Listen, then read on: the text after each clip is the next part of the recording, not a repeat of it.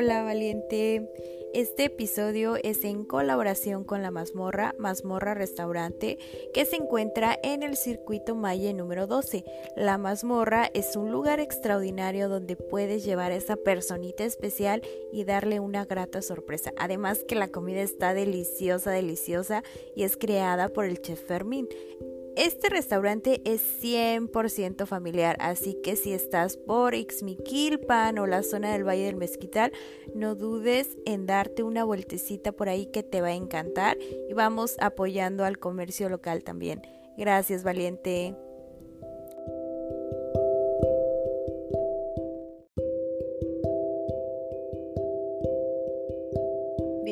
A Valientes.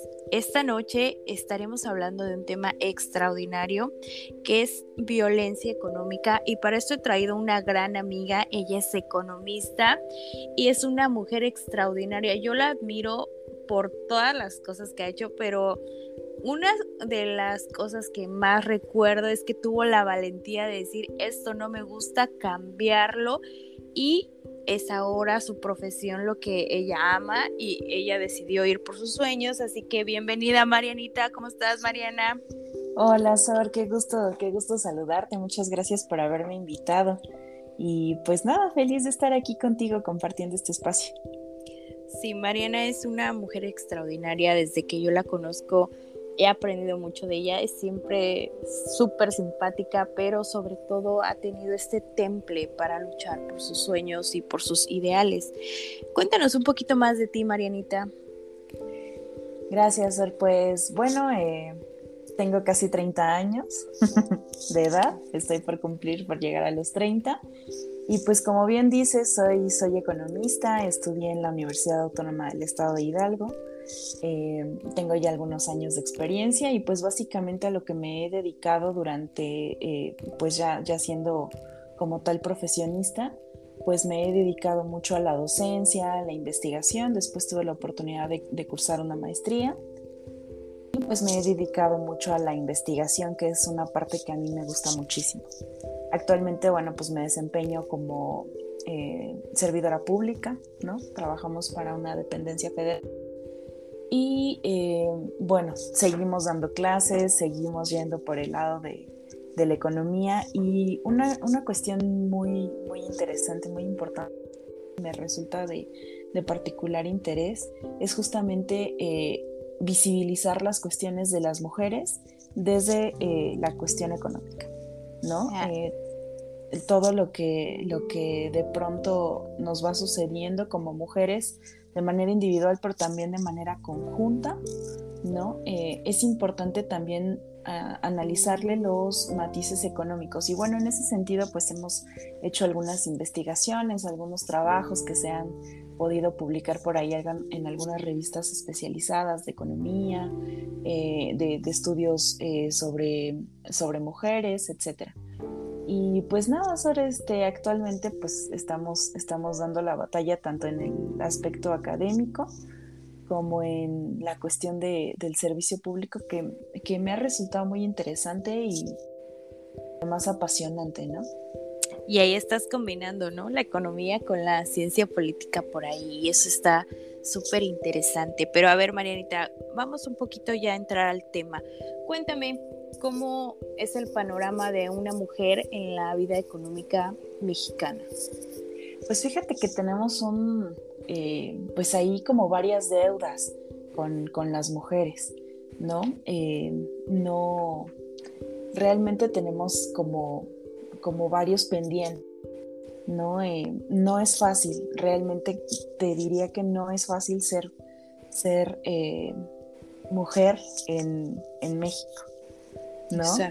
Eh, en, muchos, en muchos aspectos, ¿no? No solamente hablamos de la discriminación, no solamente hablamos de las cuestiones a lo mejor de, de, violencia física y todo esto, sino que eh, hasta en el aspecto social, en la manera en la cual nosotros eh, nos incluimos en el aparato productivo, nos incluimos en los, en los trabajos, para nosotras es mucho más complicado con respecto a los, a los, a los hombres.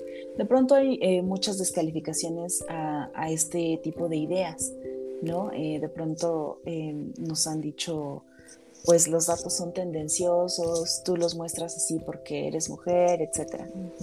Pero eso, eso mismo incurre en cierta discriminación, ¿sabes? Y además, em, bueno, pues no hace falta eh, inventarse nada porque los datos, las estadísticas ahí están y son muy claras. ¿no? Nosotras sí tenemos un rezago con respecto a los hombres. Tal vez eh, más adelante, durante toda nuestra charla, podamos hablar un poco más sobre los tipos de, violencia justamente y una forma de ellas, por ejemplo, y nada más lo, toco como, como un, ejemplo, es justamente la feminización de la pobreza, ¿no? Es muy curioso que dentro del universo de personas eh, que viven en condiciones de pobreza, la mayor parte son mujeres.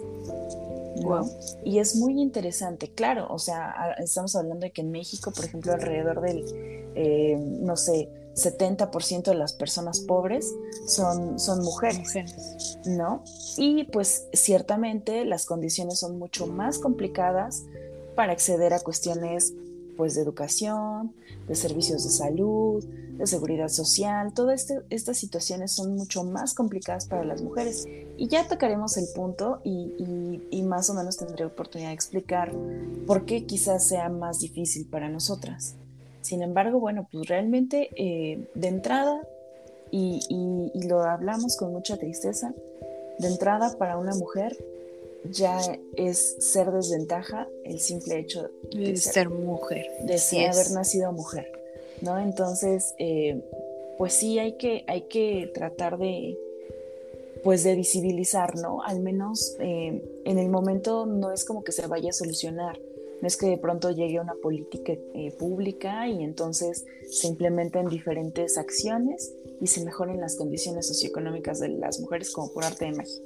En realidad creo que un primer paso es visibilizarlo, denunciarlo, hacerlo hacerlo notorio para varias eh, para varios eh, grupos sociales. Y pues finalmente creo que este tipo de espacios como el que tú tienes que se me hace además muy bonito una iniciativa muy linda creo que nos sirven justamente para lograr ese objetivo. Gracias Marielita. Sí por ahí también eh, tenía otra chica que comentaba esto, que las chicas salen a marchar con la intención de que volteen a ver la necesidad que se está generando en la sociedad. No marchamos por bulla o por querer ah, hacer desorden, no, marchamos por el hartazgo de esta sociedad que no nos escucha. Sí, eh, creo que difícilmente alguna protesta, alguna manifestación social se daría en condiciones de no quiero nada o no sabemos lo que queremos. ¿no? Entonces, eh, realmente existe una denuncia. Eh, como te decía, eh, lamentablemente las marchas que hemos visto de mujeres en los últimos años ni siquiera son para exigir mejores condiciones laborales. ¿Sabes? No son para decir, quiero un trato justo en mi trabajo. Es para decir, oye, déjame vivir. Oye, respeta mi simple existencia. No nos maten, no nos desaparezcan. Entonces, eh, verdaderamente creo que es importante la lucha que se está haciendo. Por supuesto que, hay quien, quien le critica, quien, quien dice todo esto, pero em, entender, entender la, concepción del feminismo, entender la lucha feminista, pues no, es, no implica nada más eh, voltear a ver a las mujeres tomando las calles, ¿no? sino mucha em, pues años de estudios, años de, resistir, de persistir, ¿no? En toda, en todo, en torno a todo esto, construcción del feminismo. Así es, Marinita, concuerdo completamente contigo en esta percepción que nos das. Y bueno, sabemos que nuestro país lamentablemente tiende a ser un país patriarcal, em, en el cual muchas veces se nos ponen ideologías o se sí, se nos eh, interpretan ideologías desde la cuna, por ejemplo, que los hombres son los proveedores y las mujeres solo deberían de estar en el hogar, ¿no? Ha evolucionado este pensamiento, pero por ahí pudiera surgir lo que conocemos como violencia económica. Cuéntanos un poquito más qué es este término. Claro, fíjate, cuando, cuando hablamos a veces de violencia económica, por supuesto, nuestras leyes tienen una concepción como muy precisa y, y todo, ¿no? Y muchas veces se piensa que la violencia económica ocurre únicamente adentro de la casa, ¿no? Y que la violencia económica se ve como, de pronto me decías, bueno, pues es que a lo mejor el esposo le, le quita el dinero, le controla el dinero a la señora que trabaja, ¿no? Y genera sus propios ingresos. Sin embargo, creo que una responsabilidad que deberíamos asumir como sociedad y también eh, a nivel Estado creo que es eh, voltear a ver la parte de la violencia económica que de todas formas ocurre en el ámbito público. ¿Y con esto a qué me refiero? Ajá. La violencia económica se puede ver en muchos aspectos en lo público. Eh, te decía hace un rato como ejemplo, la feminización de la pobreza es un ejemplo muy claro de violencia económica contra las mujeres. Ajá. Este, tenemos, por ejemplo, la brecha salarial por género, es otra forma de violencia económica contra las mujeres, ¿no? Que además es, es, un, es un fenómeno bien real y está presente no nada más en México, en muchos países alrededor del mundo. Y es muy interesante analizar porque ocurre particularmente en algunos sectores económicos, en algunas actividades económicas importantes. ¿no? Otra, otra cuestión importante a través del cual podemos ver la violencia económica son, por ejemplo, los techos de cristal, ¿no? Los techos de cristal que se refiere básicamente a que por el hecho de ser mujer hay un límite del cual ya no vas a poder pasar, ya no vas a poder crecer en términos de ingreso, de crecimiento profesional, de prestaciones laborales, etc. Sin embargo, para un hombre esos, esos techos de, cristal no necesariamente existen. Eh, y bueno, pues el trabajo no remunerado que también, eh, por ejemplo, muchas veces no admitimos como sociedad o que decimos, no, pues eso no es trabajo. Eso también constituye una, eh, una forma de violencia económica. Eh, la doble, triple jornada que de repente como mujeres enfrentamos también constituye otra forma de violencia. Y, pues bueno, tú bien decías hace, hace un, un momentito, este tema de dividirnos ¿no? De, y decir, bueno, las mujeres eh, deben eh, relegarse al ámbito doméstico, trabajar en la casa, cuidar a los hijos, hacer la comida, limpiar, etc. Eh, es otra forma de violencia que muchas veces se normaliza a través de algo que se llama o que se conoce como división sexual del trabajo. Ajá, que no es otra cosa más que por el hecho de ser mujer, entonces, pues tú tienes la responsabilidad del hogar. ¿no? Y por el hecho de ser hombre, entonces tú eres el proveedor, y sales al mercado de trabajo, al mercado laboral, y pues traes el ingreso a casa, ¿no? Sin embargo, nosotros también, en, sobre todo de los años 80 hacia la fecha, una incorporación masiva, digamos, de mujeres al, al, trabajo. Al mercado laboral. ¿No? Sin embargo, esto tiene mucho que ver con lo que te decía de doble, triple jornada. ¿Por qué? Porque tú como mujer quizás vas a salir a, trabajar, ¿no? A percibir un ingreso, pero después vas a regresar a casa a hacer todo lo que ya tenías asignado.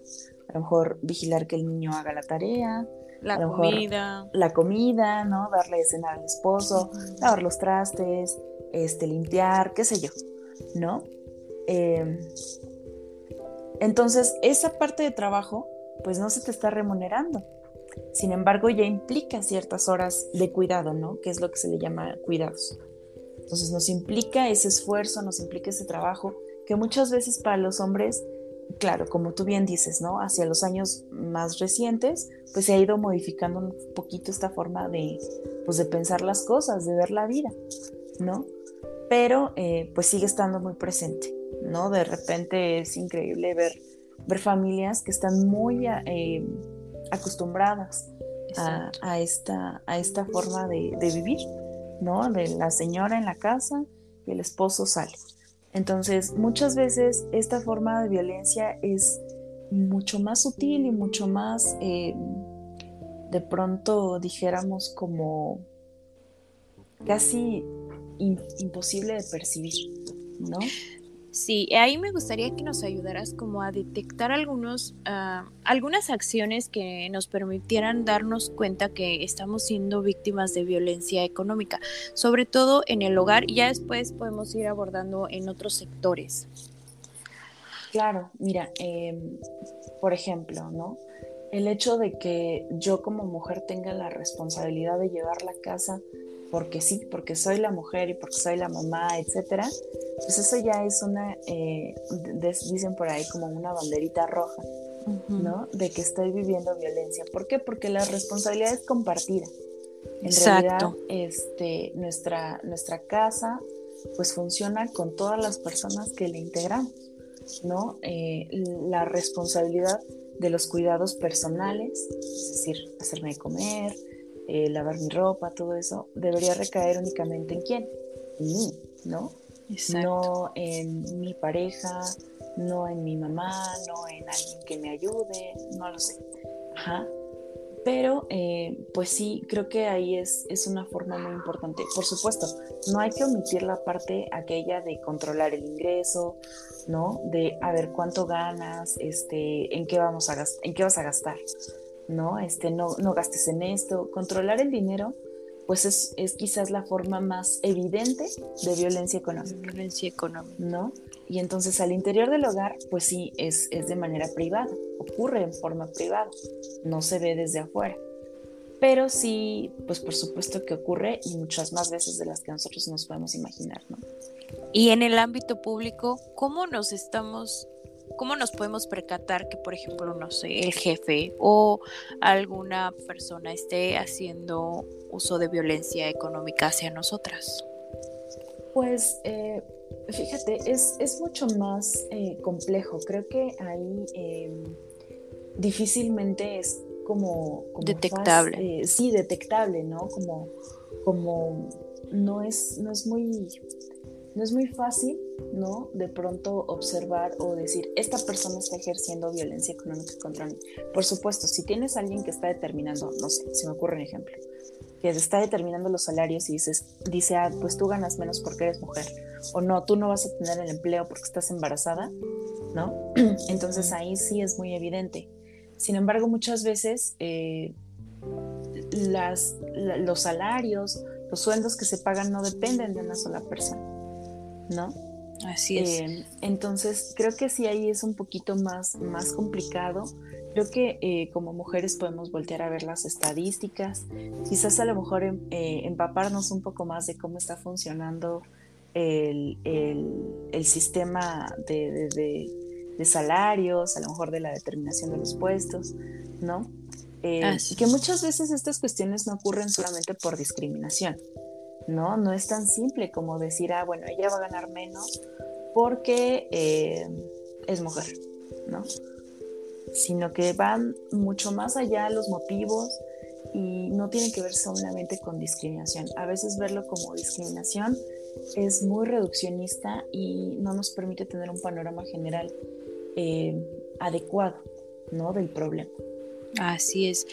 Conociendo un poquito más el panorama, me gustaría que nos comentaras algunas acciones que nosotras podríamos empezar a generar para prevenir el, este tipo de violencia en nuestras vidas. Bueno, eh, de inicio creo que no nada más eh, es una responsabilidad que debamos asumir a nivel personal, ¿no? Creo que es una responsabilidad que debemos tomar eh, de manera social, ¿no? Asumir, por ejemplo, las responsabilidades que tenemos como sociedad y, solo como ejemplo, con el cuidado de, los hijos, con el cuidado de las familias, creo que es, es una de las principales formas en, en las cuales nosotros podemos comenzar a, a, notar un, un, cambio, aunque sea mínimo. Em, todos los procesos, tú lo sabes, eh, cuestan trabajo, ¿no? Cuestan muchos años. Entonces, eh, pequeñas acciones, a lo mejor el, el distinguir eh, si quizás eh, alguien me está tratando de manera poco adecuada, ¿no? En mi trabajo, ¿no? Si quizás eh, a lo mejor en mi casa estoy trabajando mucho más y hay alguien con quien puedo compartir la responsabilidad, pues creo que ese tipo de cuestiones podrían acercarnos a tener un poquito más de, quizás no de igualdad, porque difícilmente la vamos a tener, pero sí eh, de corresponsabilidad al interior de los, de los hogares, ¿no? Eh, de manera social a nivel Estado, creo que tenemos también que asegurar la inclusión de las mujeres en diferentes ámbitos, no nada más en la cuestión eh, política, ¿no? que es quizás lo más visible, ¿no? En, eh, esta cuestión de paridad de género probablemente sea como uno de los primeros acercamientos a decir, ve, estamos haciendo inclusión, ¿no? estamos teniendo inclusión, estamos siendo plurales, etc. Pero creo que también se tiene que cuidar la inclusión en el ámbito laboral lo que te decía, ¿no? ¿no? No es que te vaya a negar el empleo porque estás embarazada o porque eres mujer, no, al contrario. Tienes que aportar a esta empresa, a este puesto de trabajo, etc. Otra cuestión interesante, por ejemplo, es garantizar la inclusión financiera. Que nosotras seamos eh, sujetos, por ejemplo, de crédito, a lo mejor eh, tengamos la posibilidad de ahorrar. ¿no? Eh, hay varios productos que las, los bancos, etcétera, han diseñado especialmente para mujeres ¿no? Tenemos varios programas sociales también que atienden particularmente eh, casos de mujeres, por ejemplo, para implementar negocios, todo esto. Entonces, creo que en la medida en la que nosotros también nos vayamos incluyendo en todo eso, eh, vamos a notar un avance importante en cuanto a reducir la violencia económica contra nosotros. Así es, Marianita. Desde tu perspectiva, ¿tú consideras que una mujer que genera sus propios ingresos está en mejor posición de la que no genera sus propios ingresos? Oye, es una pregunta complicada, Sor, porque, eh, bueno, para empezar, eh, creo que, eh, creo que habría, que definir cuánto es como el ingreso para tener una cierta posición, ¿no? Eh, muchas veces eh, debemos como, pues como ser muy precisos, ¿no? A veces, mm, por ejemplo, la pobreza no se mide solamente por ingresos, sino también por carencias. Por carencias. ¿no? Eh, entonces, pues creo que deberíamos, podríamos hacer como este, pues este, este balance, ¿no? Yo, yo de manera muy, muy particular podría decirte que considero que una mujer que genera sus propios ingresos eh, no necesariamente está mejor que una que se dedica, por ejemplo, nada más al hogar. No necesariamente está mejor.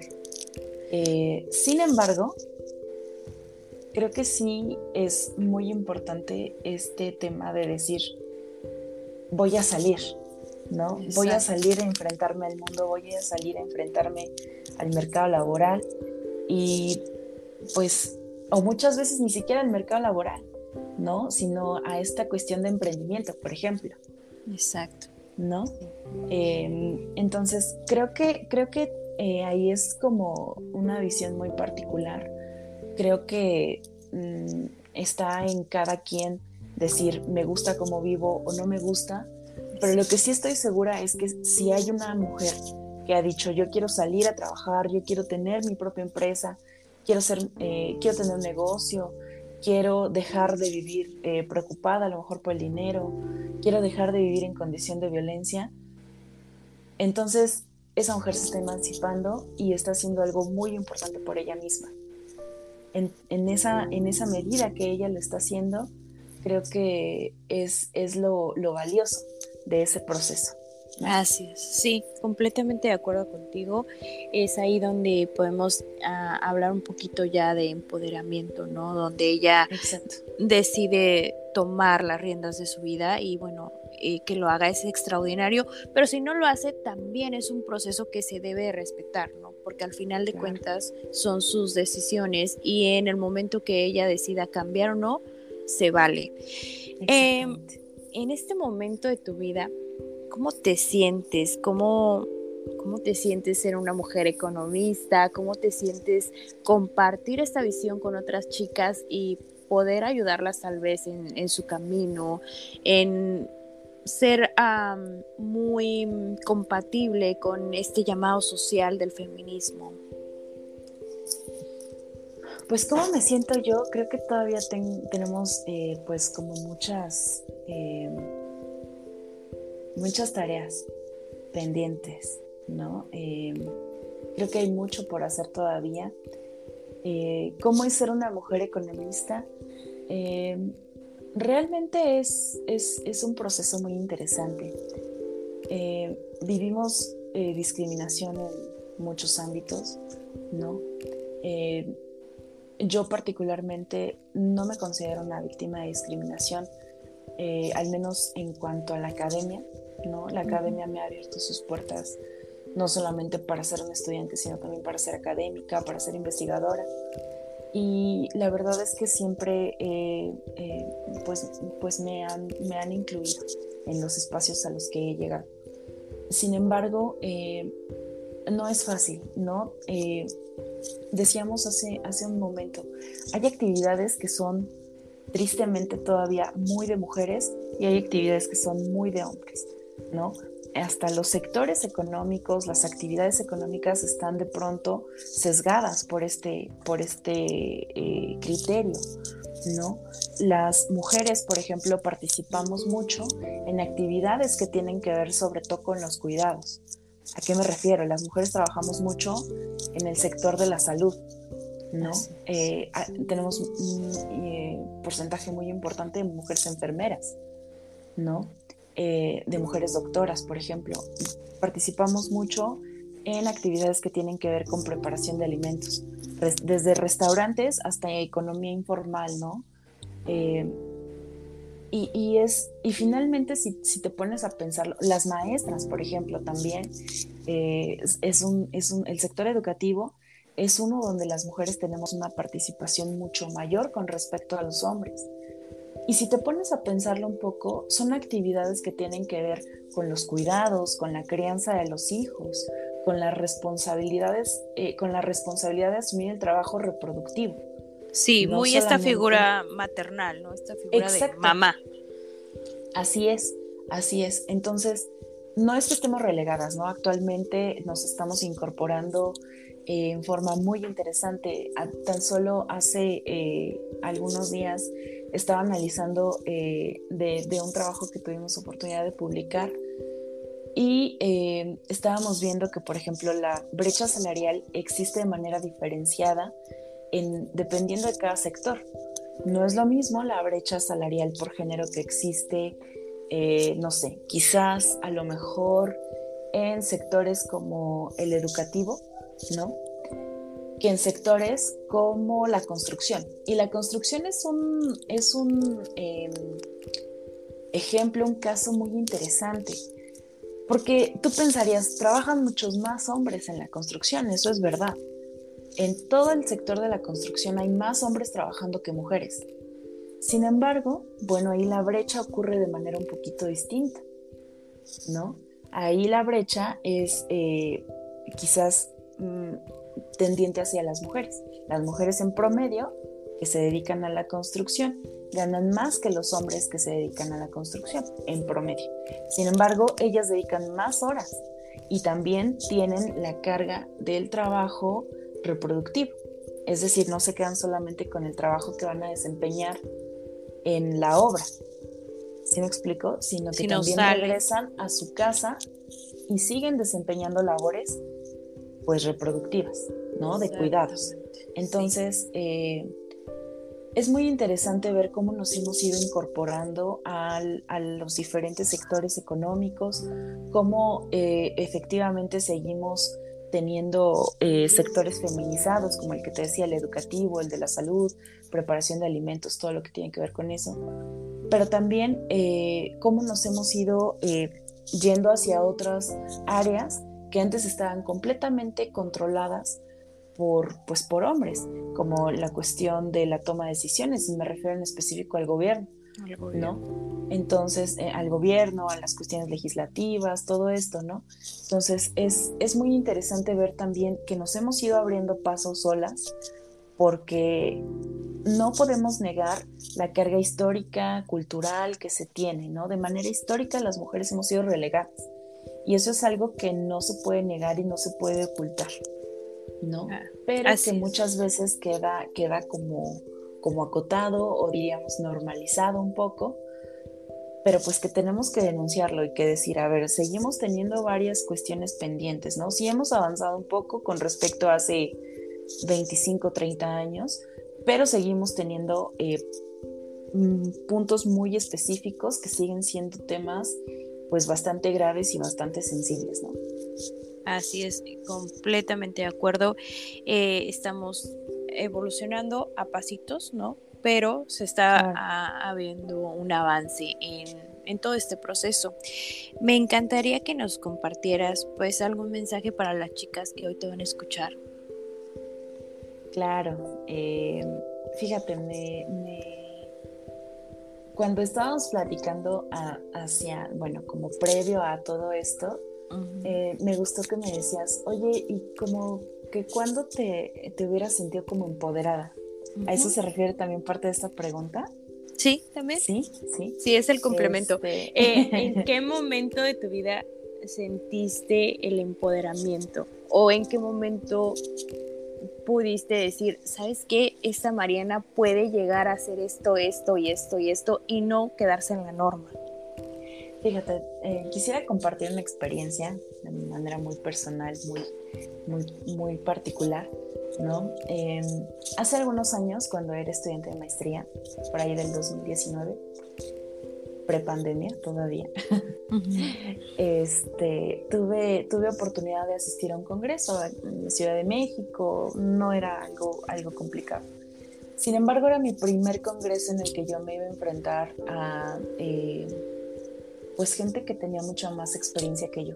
No nada más profesores, ¿no? También con eh, estudiantes de otras maestrías, con estudiantes de otras escuelas, incluso con eh, compañeros de doctorado, ¿no?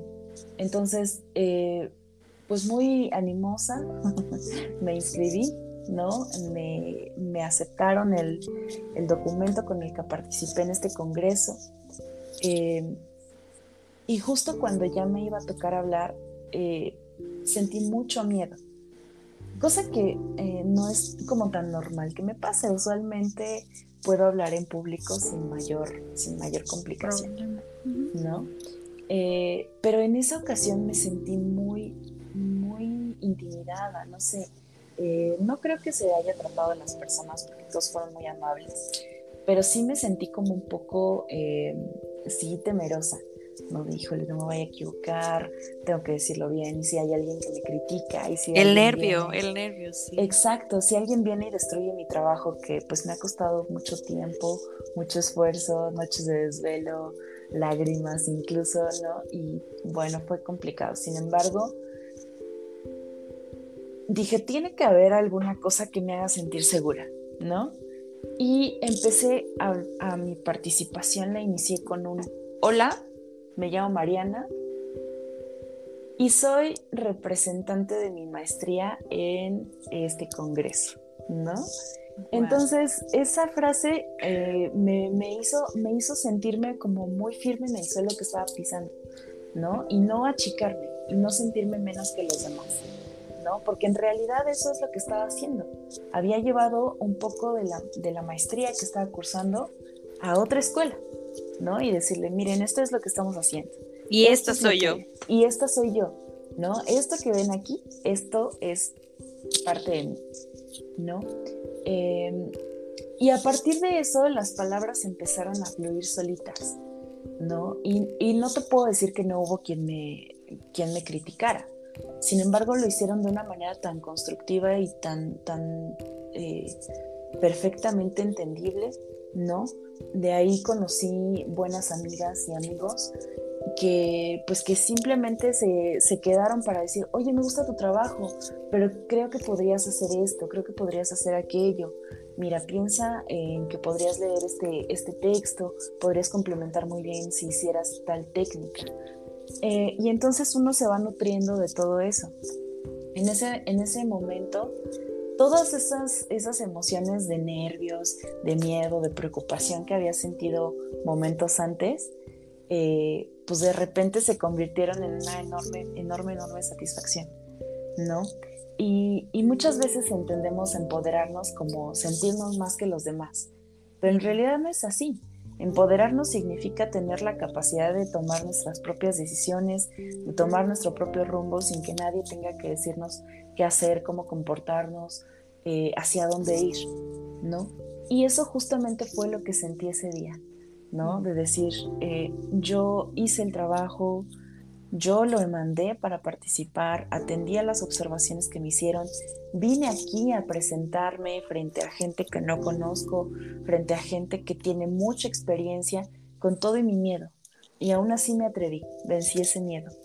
Y creo que un consejo que yo podría dar es no ponernos límites, ni quedarnos relegadas en lo que muchas veces parece o no la gente nos dice que es como que el destino. ¿no? Mm, muchas veces creo que, a veces tener una eh, formación nos hace muy, muy afortunadas, muy privilegiadas, porque hay muchas mujeres que aún no tienen el acceso a una, por ejemplo, educación universitaria, mucho menos acceso a un posgrado. Entonces, tener este tipo de oportunidades, creo que hay que valorarlas mucho y decir, lo voy a tomar, lo voy a tomar no porque, no tanto porque sea nada más algo que, que, a lo mejor me va a permitir prepararme mejor, quizás acceder a un mejor empleo, tener más experiencia, no lo sé. Yo, yo creo que hay que ver esta posibilidad de tener ese tipo de, de formación, no nada más como eso, sino también como una posibilidad que quizás se le negó a nuestras mamás, a nuestras abuelas, a todas aquellas mujeres que estuvieron antes de nosotras. Entonces, tener esta oportunidad y tomarla representaría como honrar toda la lucha de tantas y tantas mujeres que estuvieron antes que nosotras, que lucharon por tener espacios hasta en una escuela. Sabemos que, que durante años a las mujeres se les negó la educación. Entonces, enfrentarnos a este tipo de, de, eventos, de situaciones, nos fortalece y no nada más de manera personal, sino también de manera eh, colectiva, ¿no? A mí y a otras mujeres. Yo por ahí tengo una maestra de vida que dice que lo que acabas de decir, que la mejor forma de honrar a tus ancestros o a tus mujeres es rompiendo el patrón. Cuando tú haces eso, híjole, estás quitando una carga de miles y miles de generaciones y le estás dando la oportunidad a las nuevas generaciones a vivir diferente, a vivir diferente a lo que por herencia, a lo que por la sociedad te decía, te tocaba. Entonces, todo esto que nos acabas de compartir, la verdad, me conmueve muchísimo y también me hace sentir súper orgullosa de ti, porque te conozco y tuve la fortuna de, compartir contigo varios semestres de la carrera y desde ahí me di cuenta que tuviste el, valor de decir, eh, pues la neta me equivoqué y a lo mejor esto no es lo que me gusta y voy a seguir por lo que sí quiero. Algo que muchos digo muchos porque me incluyo, no hubiéramos tenido el valor de decir, eh, no, realmente no, no me gusta esto y me voy a cambiar. Entonces desde ahí ya fuiste forjando tu camino, digo, has tenido muchas más experiencias, pero esa es como que la más cercana que yo pude ver, donde Mariana se enfrentó a, a lo que era estipulado y pues se transformó ahora en la gran mujer que eres. Ay, gracias, Fer, qué, qué bonito mensaje, qué bonitas palabras y de verdad que me motivan para, pues para seguir preparándome, para no bajar la guardia y no quitar el dedo del renglón. Muchas veces eh, recibimos un poco de desmotivación, ¿no? Eh, te comento rapidísimo, eh, algo parecido a lo que estoy platicando ahorita contigo. Hace algunos años, justamente durante la pandemia, tuve oportunidad de, de dar una conferencia, ¿no? En el que hablaba justamente sobre violencia económica. Y pues mi público eran eh, trabajadores de, una institución de gobierno y pues había hombres y mujeres, ¿no? Y de pronto los hombres comenzaron a señalar mi trabajo, a decir, no, tus datos están tendenciosos, estás poniendo como que las mujeres pobrecitas y los hombres todos malos. Y en realidad no es así, ¿no? En realidad eh, creo que no se trata de, de, de manejar los datos a conveniencia, los datos son unos y no se pueden mover. ¿No? Eh, sin embargo, creo que a veces desmotiva un poco eh, eh, tener ese tipo de opiniones, ¿no? De pronto pude haber dicho, qué mal que me hablaran así. Oye, me sentí triste todo esto. Incluso la amiga que me invitó a dar la charla me dijo así como que, oye, de verdad disculpa, este, creo que se enojaron, creo que no les gustó, pero se molestaron, pero tú por favor, a nosotras nos gustó mucho tu charla, etc. Y, y yo dije, tranquila, o sea, esto es más común de lo que tú piensas, ¿no? A veces el, el, hablar, el denunciar este tipo de cuestiones contra las mujeres, de pronto sí nos, nos vale pues ciertas descalificaciones y señalamientos, ¿no? Pero tener compañeras eh, mujeres como tú, como tantas amigas eh, que, que, me han volteado la mano y que me dicen, oye, qué, qué, padre que estés tú, qué chido que tú estés trabajando esto, eh, pues de verdad que me motiva a seguirle y como te decía, a, no quitar el dedo del renglón, a seguir denunciando, a seguir estudiando más y pues, ¿por qué no? no? A lo mejor a decir, ahora que tengo oportunidad de, trabajar para también para un sector de gobierno, pues poder quizás explotar por ahí y decir, pues vamos a ver qué se puede hacer en este aspecto, ¿no? Así es, es que es muy chingón, ah, bueno, chingón para los que no conocen, porque nos escuchan en otro lado, chingón es como esta expresión que tenemos los mexicanos de decir, qué increíble y qué admirable lo que estás haciendo, porque estás abriendo la brecha, estás abriendo la brecha para las que venimos atrás, para las que no se han podido dar el valor de alzar la voz, de decir basta. Entonces, eh, me da mucho orgullo saber que eres como esta chica que levanta la voz por las que no pueden. Eh, te lo agradezco en el infinito de mi corazón y en, en el de las mujeres que van a escuchar este podcast y que ojalá algo de lo que hayamos platicado hoy les sirva, les sirva en su vida. Y nada, Marianita, muchísimas gracias por aceptar estar hoy en Valientes. No, hombre, pues muchísimas gracias a ti, gracias a, todas las chicas que han estado contigo en otros episodios de Valientes. Eh, de verdad que me siento muy, muy feliz de poder formar parte de este, de este proyecto tuyo, de como te decía hace un rato, esta iniciativa tan bonita que has tenido. Y pues gracias, gracias a todas y todos por escucharnos.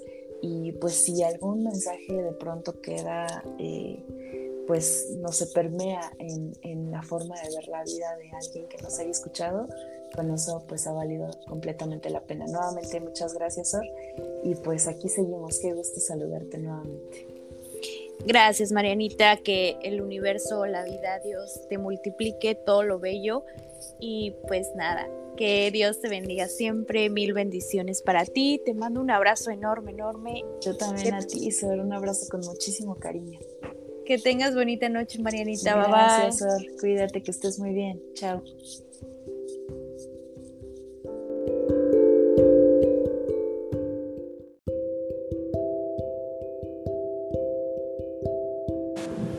Esto fue Valientes. Gracias por escucharme. Si te gustó el episodio, compártelo con tus amigos y te veo en el próximo episodio. Gracias.